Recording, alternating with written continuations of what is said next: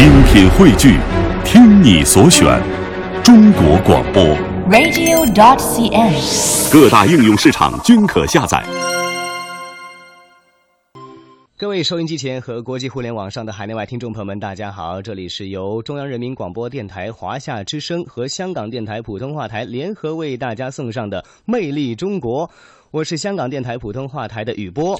各位好，我是华夏之声的节目主持人雷鹏。雨波你好，雷鹏你好。哎那在这一个其实还是属于啊中国年这一个日子当中，嗯我们我们要跟大家送上怎样的呃魅力中国栏目呢？嗯那么说到这个，在过完年之后，我们进入到工作日的第二天吧，给大家带来的这个节目呢，是一个比较有意思的，因为在过年的时候，大家都会能感受到，在过年的时候，这个有一些传统的文化呀、民俗啊，特别是在内地啊，有很多赶庙会的，也有听京剧的、逛博物馆的，对吧？嗯那么今天呢，我们给大家呢带来的就是传统的我们中国国家的这个国粹。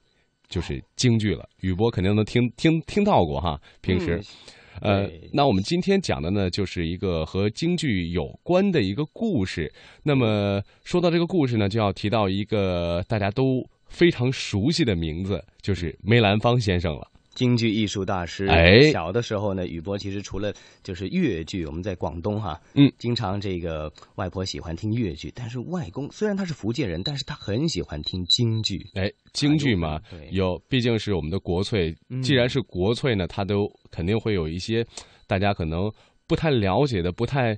懂的一些历史故事，对吧？大家可能平时听过京剧，但是说具体的讲的什么东西，哎，这个嗯。京剧的缘起是哪儿，大家可能不太了解。那么嗯今天我们讲到呢，就是这个呃，跟梅兰芳先生成名非常有关的一个人，也是一个这个著名的慈善家，我们中国京剧发展史上的一个功勋人物，就是推出这个梅兰芳先生的这个牛子厚。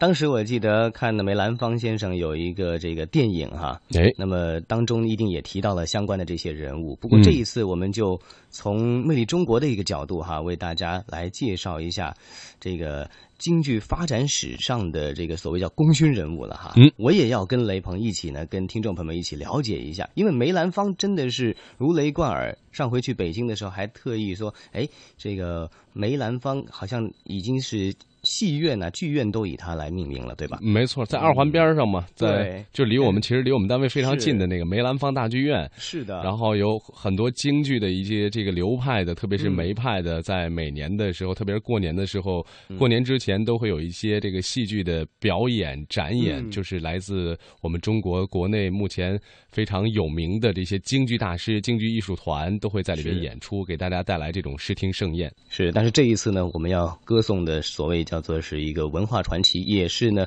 呃，幕后推动梅兰芳成为这样一名艺术大师的这个幕后功勋。嗯，那么说到呢，就是牛子厚。那说到牛子厚呢，大家可能真的很多人不太了解。那么牛子厚呢，他本名呢是叫牛炳坤，祖籍呢是在山西太原，在同治五年，也就是在一八六六年的时候呢，是出生在东北的吉林。他是著名的巨商船厂牛家的第四代传人，他的家业呢都在吉林城，那可以说是遍布了东北的主要的城镇。都有这个呃大买卖的这个东家，那么到了这个民国的时候呢，这个牛子厚是几乎控制了北平，那个时候北京叫北平嘛，嗯嗯，控制了北平的这个主要的金融业呀、药材呀，包括一些商货、粮食，在各行各业的各个领域呢，可以说是独占鳌头，也有北方胡雪岩之称。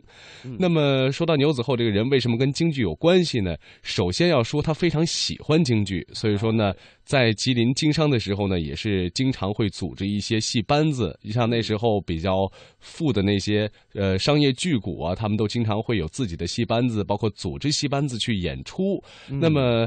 在他为母亲祝寿的时候呢，就是在一九零一年的时候，那么从北京请来了这个四喜班子，然后呢，呃，牛子厚就结识了这个四喜班子的这个有一个文武老生叫做叶春善，那么所以说呢，从此呢也跟京剧是结下了不解之不解之不解之缘。那么呃。在一九零一年的时候呢，当时又逢八国联军进入北京嘛，这个很多艺人呢是为了这个生计开始弃艺从商。那么眼看着这个京剧面临衰败，那么作为一个大实业家的这个牛子厚啊，就开始组班收徒，然后建立了这个科班，然后之后呢，呃，并不断的把这个科班来发展壮大，然后又跟这个京剧大师梅兰芳，然后推出了他，然后。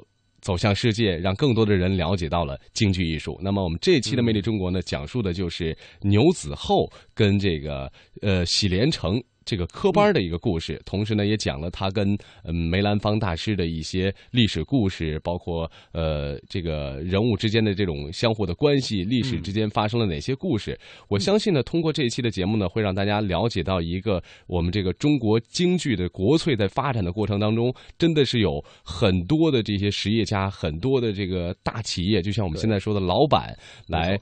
支持他，真的是因为有人欣赏他，所以说京剧呢，如今才能得到一个很好的传承和发展。没错，不仅仅是在舞台上面的魅力哈，京剧整个国粹的魅力应该是非常立体的。哎，它包括幕前还有幕后。我们说台上一分钟，台下十年功，还有这一种非常大的激情，还有非常大的欣赏能力，才能够达成整件事儿啊。这一集《魅力中国》就雷鹏带着我们一起来欣赏牛子厚与喜连成吧。那么接下来的时间，我们就一起欣赏我们这期的节目《牛子厚与喜连成》一个文化传奇。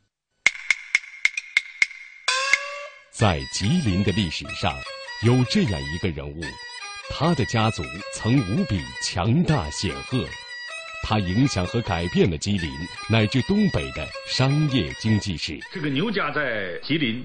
在长春，在哈尔滨开了许许多多的钱庄。他还深远的影响了中国京剧艺术事业。启福连成科班被誉为梨园界的黄埔军校。这个人就是牛子厚。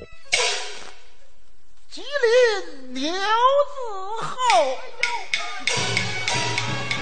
魅力中国，我们走进牛氏家族的历史履痕深处，通过现实中的点滴遗存。为您讲述一个文化的传奇——牛子厚与喜连成。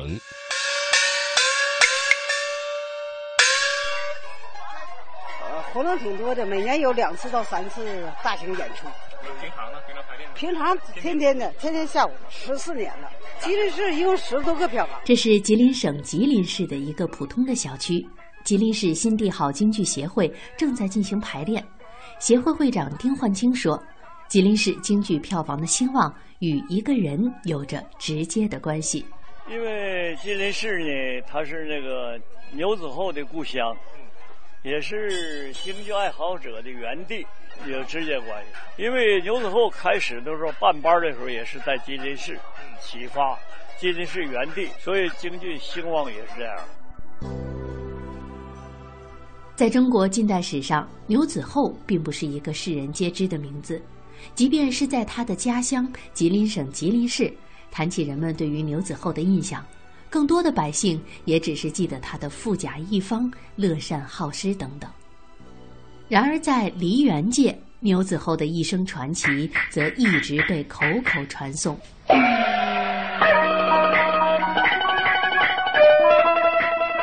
有人说，京剧的发展历史只有三百年，牛子厚却独领了一百年的风骚。牛子厚是喜连成科班的创始人，他本名牛炳坤，字子厚，出生于吉林，是近代著名剧商船厂牛家的第四代传人。他的曾祖父牛金玉从山西逃荒到吉林，先是开荒种菜，后来开大车店起家，做起了生意。从此，牛家的生意越做越大，到牛子厚一辈，已经成为当时北方最大的家族之一。牛家在最鼎盛时期，商号、作坊、钱庄、当铺等发展到京津沪、苏杭、齐鲁、两湖、两广、山西、重庆、成都、昆明、汉口等全国十多个省市，共计三百多家。当时，连牛家自己也说不清到底有多少财产。一八八一年，牛子厚的父亲牛化林病故，偌大的家业和众多企业的管理重担落在了仅有十五岁的少年牛子厚的肩上。吉林省著名文化学者、吉林省民间文艺家协会主席曹保明：牛子厚开创家业十分的不易，接下了主业之后，他每天要定期到江边，到各种买卖啊。作坊去走动，去查看商情行情，甚至有一天他还跑到了花子房去过了一夜。为什么？他是去体会一下各行各业人的这种心情，已经图志为自己的企业来开创这一历史。刚上任的邵东家做出这种举动，弄得牛家大院里是鸡犬不宁。在牛子厚执掌家业之时，正值世界资本主义飞速发展的时期，社会政治经济都发生着重大的变化，封建王朝不断的走向没落，官庄齐地全面开放，民族资本企业、商品经济也得到了空前的发展。吉林城作为东北中心地带重要的商品集散地和水运枢纽，开始步入近代化发展的时期。在这个大背景之下，牛家的生字号企业不断扩充和发展，家业也发展到了鼎盛的时期。牛子厚在当时声名显赫的原因，不只是他的富可敌国，更重要的是他富而好行其德，对慈善事业极其的热心。牛子厚在吉林市开设粥棚，无偿向穷人赊粥，还创办了盲人聚会的场所三皇会，对无亲无故的贫寒人，牛子厚常常慷慨相助。吉林市京剧协会会长陈文秀：这个冬雪棉，夏雪单，穷人死了给孔包棺材。另外舍粥的时候，牛子厚告诉家人以外的人排队。也上那去端粥，拿回来吃，吃这个粥，看看这个粥的质量。牛子厚呢，上北京，他看到这个北京啊，无数的孤儿由于战乱没爹没妈，他就开了一个孤儿院，招收学生四百多名，给咱们一技之长。在新编京剧《牛子厚》当中，就有片段表现这些。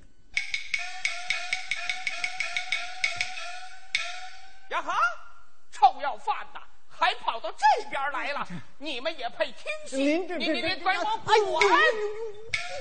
你你凭什么欺负人？你够不着人事，够不着人事！嚷什么嚷什么？这是冰宴楼，不是牛子厚的舍粥棚，想蹭戏吃白食，找吉林牛子厚去呀！听说他在天桥搭粥棚舍粥饭，可是有些个日子了。你们不去上那儿吃他的冤大头，跑这儿捣什么乱呢？告诉你，我们是正经生意人家儿。我说南来的北往的，红白喜事请客会有的，请到冰宴楼里去呀！本店是上等的酒店，有山珍海味、生猛海鲜、大众溜炒，是样样俱全。有猴头、燕窝、鲨鱼翅、飞龙、鸵鸟、趴熊掌。烧鱼、红烧肉、红烧狮子头、南煎丸子、四喜丸子、川丸子、溜丸子、蒸丸子，请到冰宴楼去呀！哈哈哈哈！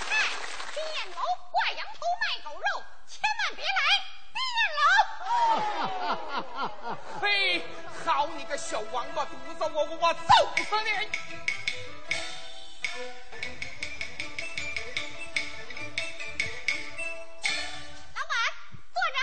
老板，老板，当行是怎么着？哎哎哎，别欺负小孩子啊！我欺负他又怎么样？你没瞧瞧这是什么地界？天子脚下。什么？呀呀呀呀！你个臭要饭的，还懂得什么天子脚下？我告诉你，前门外这个地界儿。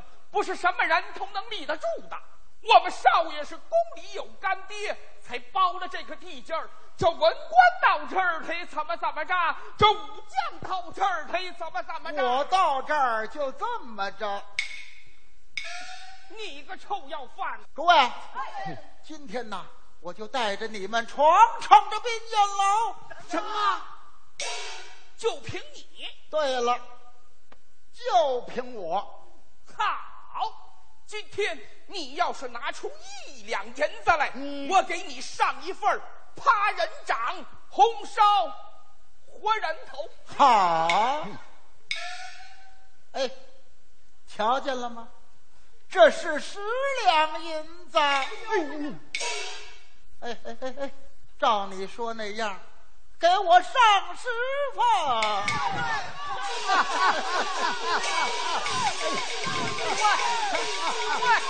诸位，诸位，诸位，诸位，诸位，诸位，诸位，鄙人姓杨，是这酒楼的掌柜。这儿到底发生什么事儿了？这位爷，看得出您是位有身份的人，能道个字好吗？吉林牛子厚。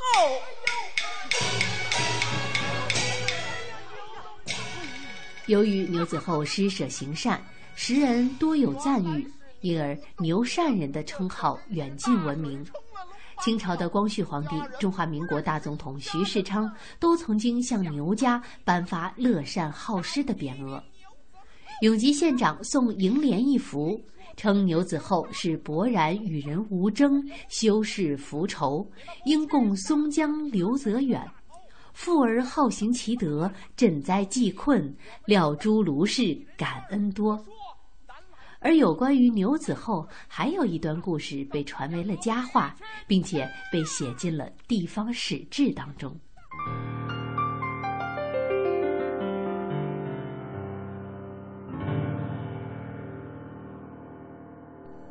一九一一年五月八号，吉林城遭遇了火灾，繁华街道、官府衙门大半被烧毁，民房毁掉了两千四百余间，全城的三分之二化为灰烬。牛子厚的生字号店铺在吉林北大街几乎占了大半条街，但却奇迹般的在这场大火中保存下来。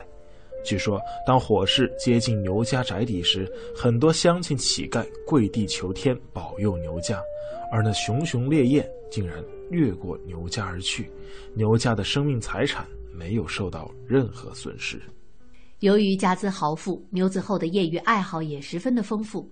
除了经商之外的业余时间里，他经常摄影、照相、嫁接果木、修理钟表、给人看病、占卜等等。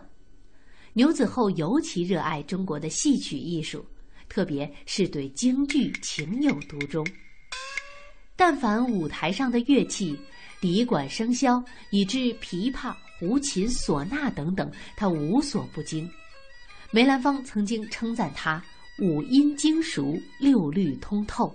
嗯，有眼就会吹，有有弦就会拉，有板就会敲。确实他是有这个天赋，喜欢唱。喜欢京剧，其实最大的原因还是他孝敬父母，对他母亲是最好的。母亲想要啥，就是一定要给办到。所以传说不是有这个，呃呃，为了这个看戏没让进去看，但是为了让他母亲看，是冬天创办嗯这个修建戏院，有什么用白酒和泥、油锅炸砖，确实很多。呃，书啊，《史史记》里头有这个记载，我也是这么听说过。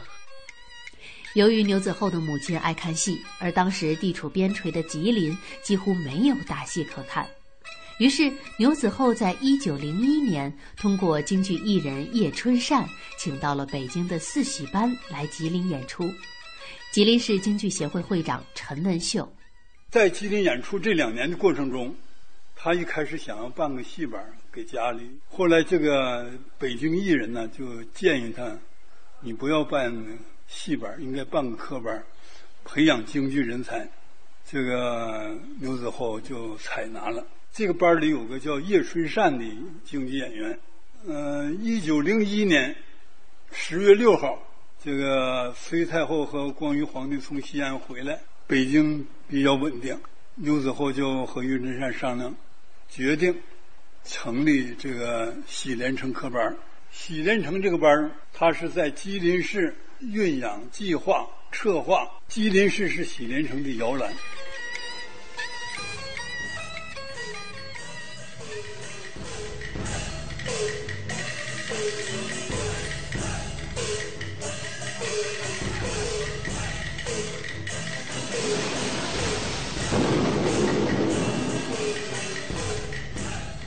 二十世纪初期，日俄两个帝国主义国家正在东北酝酿战争，时局十分紧张。因此，一九零三年，牛子厚把来吉林演出的戏班送回北京，并嘱咐叶春善继续周转开设京剧科班的各种事宜。一九零五年，在陆续招收了几批学员之后，牛子厚拨出白银两百八十两作为开班经费，又聘请了萧长华、苏雨清、宋启山、唐宗成等京剧名师来分科执教，并从三个儿子的乳名喜贵、连贵、成贵当中各取一字，正式给科班定名为喜连成科班。牛子厚要创办科班，让当时的许多人都感到不解。如果说济贫扶孤是救世的义举，那创办京剧科班又有着怎样的个中缘由呢？多年后烽烟俱静，再看梨园中星辉灿烂，一代京剧大师风采焕然，人们才会伏案赞叹：当年牛子厚的眼光确实超凡脱俗，着实远见。科班创办伊始，牛子厚与诸位名师反复的推敲，定下了办学大纲和教学管理的规章制度。教学内容方面，确定以湖广音为基础，读中州韵，至真至详地拟定了最要实则和最忌四则。作为一个传统科班，打戏自然也是傅连成的常识。不过，对于那些从科班私立出发，拔苗助长式的打戏，班主叶春善却向来深恶痛疾。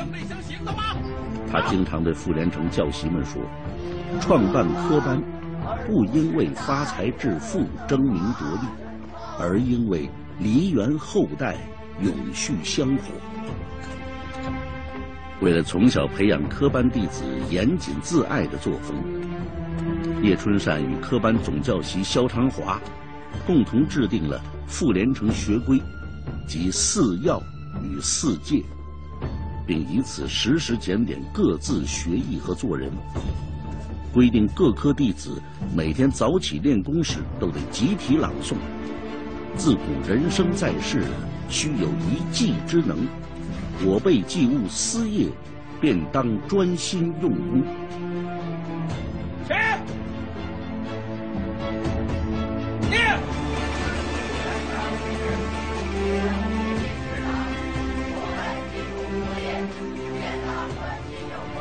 京剧大师们后来评价这一番关于京剧科班教学内容的勘定，粗看只是京剧唱腔的设计，实则是京剧声腔得到了空前的统一，对于京剧形成现当代风格并最终成为国剧影响至深，堪称京剧发展史上的里程碑。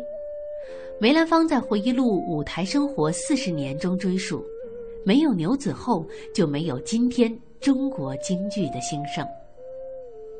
吉林市博物馆的吉林牛子厚与京剧艺术展览，用大量的实物、复原景观和两百多张历史照片，向人们展示了牛子厚为京剧的繁荣发展所做出的巨大贡献和京剧艺术鲜为人知的百年传奇。这也都是一些实物，这是当时傅连成社所用的戏衣，这个也非常珍贵。这是当时新联成社所演出的一些剧目的这个名单，还有这是梅兰芳当时的唱片，梅兰芳曾经演出的戏单。然后这个是在三零年间，已经这个像马连良、谭富英等已经就是颇有名气了之后所演出的一些剧目表。虽然牛死后创建的西傅连成社的历史已经成为了昨天，但是他为了振兴京剧艺术的梦想还在继续的延续。一九一二年，牛家兄弟分家，为了便于管理，牛子厚将科班名义上赠给了叶春善，并吸收了新股东沈仁山。从此，喜连成改名为了富连成，后人则习惯称之为喜富连成科班。从一九零一年到一九四五年的四十多年时间里，喜傅连成歌班前后招收了喜、连、富、盛、世、元、运、庆等八科八期学员，共培养出了七百多位京剧人才。一代京剧大师谭元寿说：“我演遍了半个中国，每走一处都有喜傅连成培养的演员。”喜福连城培养出了那么多名角儿，生产的艺术家最多，对京剧发展的功劳实在太大了。曹保明，当时啊，这个牛子厚所办的喜福连城的这个威望，影响了当时的整个的中国呀。所以他从北京回到吉林船厂的时候，清廷赐给他大量的这个奖品。那么什么奖品呢？据说这一天呐，带领着家庭的大大小小的人员赶到西欢喜岭跪拜迎接。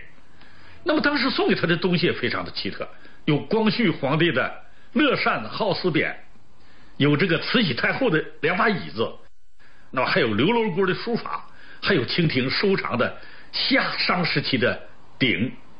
所以这些重要的东西一下子把牛子厚创办祈福连城的功绩传遍了东西南北、中方四外。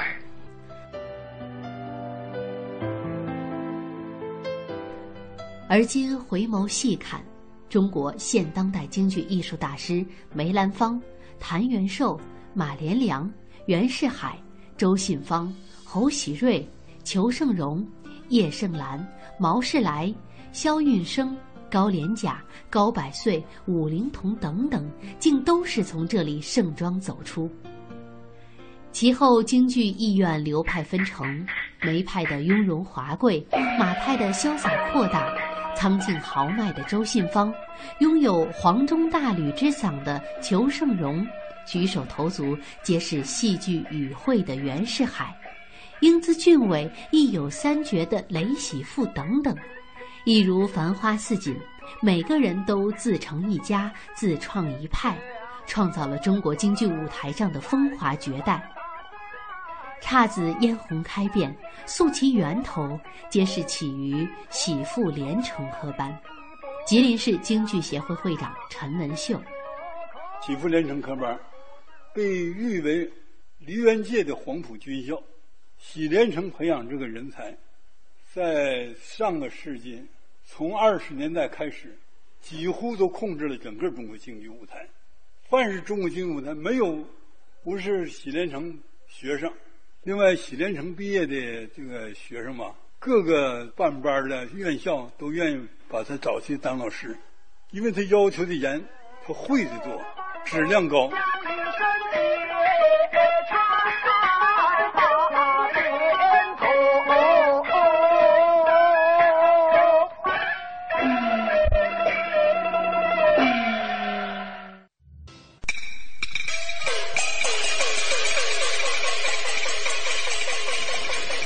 有人说，喜连成科班的创立是京剧发展史上的第三个里程碑；也有人说，牛子厚是继唐玄宗之后的第二个梨园祖师爷。一个富甲一方的巨商，一场京剧百年的传奇，一个不可磨灭的名字，一段不能忘记的历史。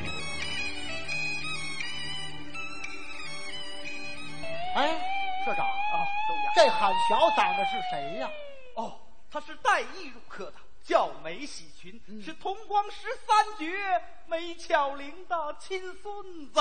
哟，那我可得瞧瞧。您瞧一瞧，肖先生，把他叫出来。您等着。啊，喜群呐，快过来见过牛东家。来了。嗯，好。梨园世家，将来呀。这是吉林省京剧院二零一一年排演的大型现代京剧《牛子厚》当中的选段。著名京剧艺术表演家梅兰芳先生不但是喜连成带艺入科的学员，就连他的名字也是牛子厚亲自所起。吉林省民间艺术家协会主席曹宝明：当时啊，在一九零八年的时候啊，光绪和慈禧驾崩，那么在。北京啊，在国丧期间就不举行这个呃像戏曲演出啊、一些歌舞会啊，于是他就只好把这些戏班、剧班带到了东北。有一天呢，他来到了这个吉林的船厂啊，他就和叶班主俩一起散步，来到了吉林北山。到北山之后，突然看到一帮人围着一个孩子，这个孩子啊舞动宝剑，只见这个金光闪闪。这孩子武艺也非常好，而且还唱两句，口才也非常的漂亮。这时候，这个牛子厚非常吃惊，就和叶班主走到前面说：“孩子，你叫什么名啊？”这小孩说：“牛大人，我叫喜群。”所以当即牛子厚说：“嗯，这个名，这个名有点不太好。你上我这来吧，我给你起个名。”然后练完之后啊，喜群这个孩子就跟着牛子厚就来到了他的府上。当时牛子厚和叶班主就找了一个在当地也是很很有名的这样一个起名的先生吧。他说这个孩子天赋非常的好啊，扮相和声音都非常出色。最出名的是松竹梅兰这四样的植物，能代表着君子的气质和文化的象征。那么能否给这孩子起一个名叫梅兰芳呢？大伙说好啊，这个名字好啊。于是就把这个喜群改成了梅兰芳。一九一一年，梅兰芳因嗓子变音退出科班。离开科班，牛子厚仍然关心梅兰芳的艺术成长。一九一三年，牛子厚结识了日本京剧名《顺天时报》的主编释武雄，并经常给他说戏。该报的演艺专栏在中国戏剧界的影响十分广泛。一九二七年，《顺天时报》举办中国首届旦角名伶评选。梅兰芳因功底深厚、嗓音圆润、扮相秀美，与程砚秋、尚小云、苟慧生一同被评为了京剧四大名旦。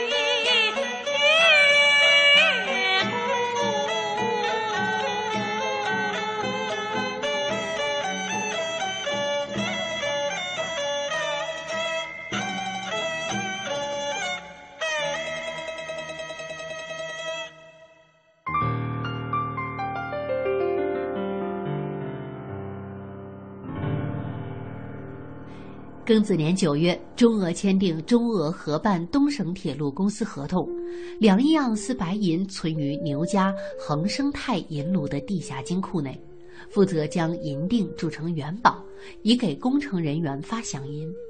入库时，其中的一部分被沙俄以卢布替代，而这一事件为牛家的经济命脉埋下了隐患。当时啊，这个牛家在吉林。在长春，在哈尔滨开了许许多多的钱庄。那么牛子厚的儿子呢？这个为了使家庭的这个财产更加的扩大，于是他购进了大量的当时的这个枪铁。所说的枪铁呀，就是俄国人使用的货币。那么这些货币在当时都非常的坚挺啊，是冲击了我们当时北方的这个财政。可是没想到他儿子买了之后呢，在一九一七年。这个俄国十月革命爆发的时候，突然这些枪币都变成了一堆废纸，没有用了。据说当时牛家呀买了相当于七吨黄金的这样一个枪毙，七吨黄金相当于今天的二十八亿元人民币呀。可是由于枪铁的贬值，那么使得牛家从此元气大伤，一蹶不振。当梅兰芳得知牛子厚无家可归的遭遇后，表示绝不能袖手旁观。在梅兰芳、萧长华等人的大力倡导下，北京灵界决定在广德楼戏院为牛子厚举办三日义演。义演由梅兰芳领衔主演，还有喜福连城戏班的易玲、侯喜奎、冠大元、萧长华、李春林、姚佩兰、高百岁、喜禄才和小十三旦等人。义演结束后，梅兰芳用这笔善款为牛子厚在北京置办了阴阳二宅，即在北京宣武门外西河沿为牛子厚购买了一所古香古色的四合院，房屋十四间，供其养老，又花一千五百块现洋买到了皖系军阀段祺瑞的一具楠木棺材。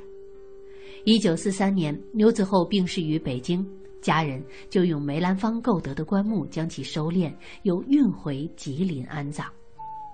一九五二年三月，为了支援抗美援朝、保家卫国的正义战争，梅兰芳来到东北义演，在这期间重返吉林故地，演出了六天六场，总共二十多个剧目，轰动全城。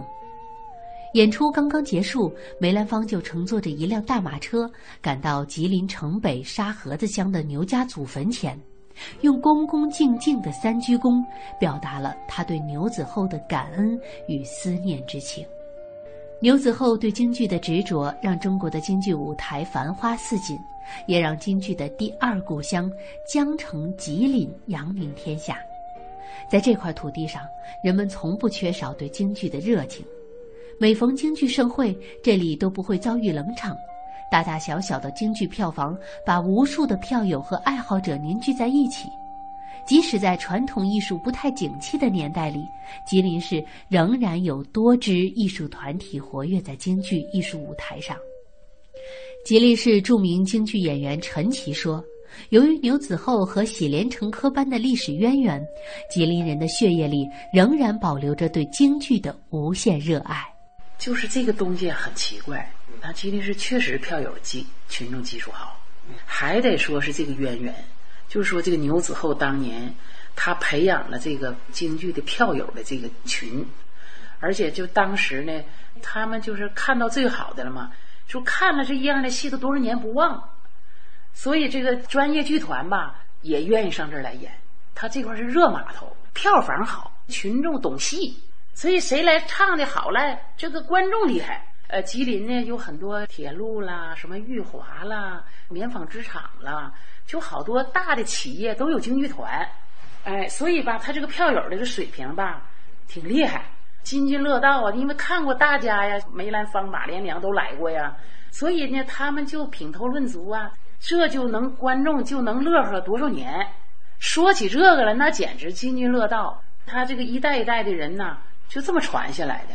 所以到现在，这个余热还留着。你说这个力量挺厉害的。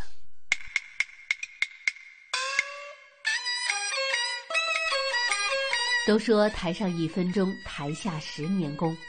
舞台上的惊艳亮相，掩藏其后的从来都是舞台下不计寒暑的勤学苦练。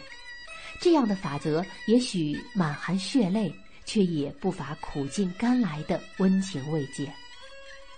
深厚的历史积淀，表达形式的丰富多彩，几辈表演大师精益求精的演绎和创新，造就了京剧艺术独一无二的魅力。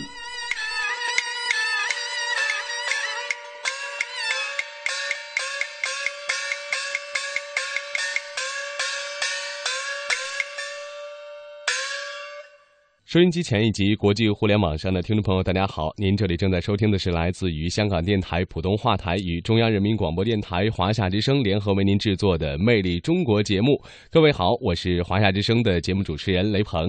雷鹏你好，哎雨波你好听众朋友们大家好，我是雨波，没错，刚刚就听到了哈，宋雪为大家来奉呃呈现的一集非常非常精彩的京剧文化传奇节目《嗯。牛子厚与喜连城》，也知道了牛子厚跟京剧艺术大师梅兰芳之间那种的关系。啊，我觉得这个京剧这一件事儿哈，它到了现在。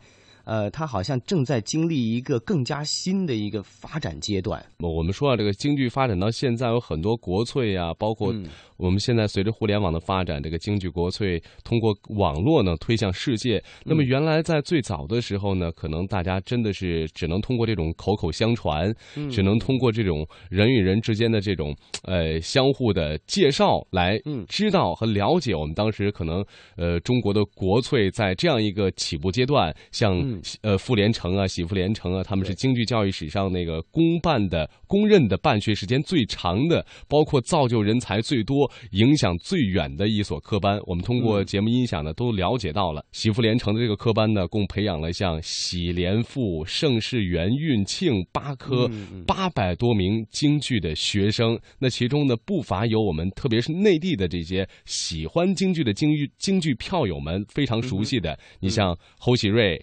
像雷喜富、马连良，还有像裘盛戎啊、孙胜武，包括李世芳，呃，这个谭元寿，这些都是后来的京剧各个门派的一个大师啊。对，没错，我们经常说啊，温故而知新嘛。嗯这一集呢，我们就一起温了一个故。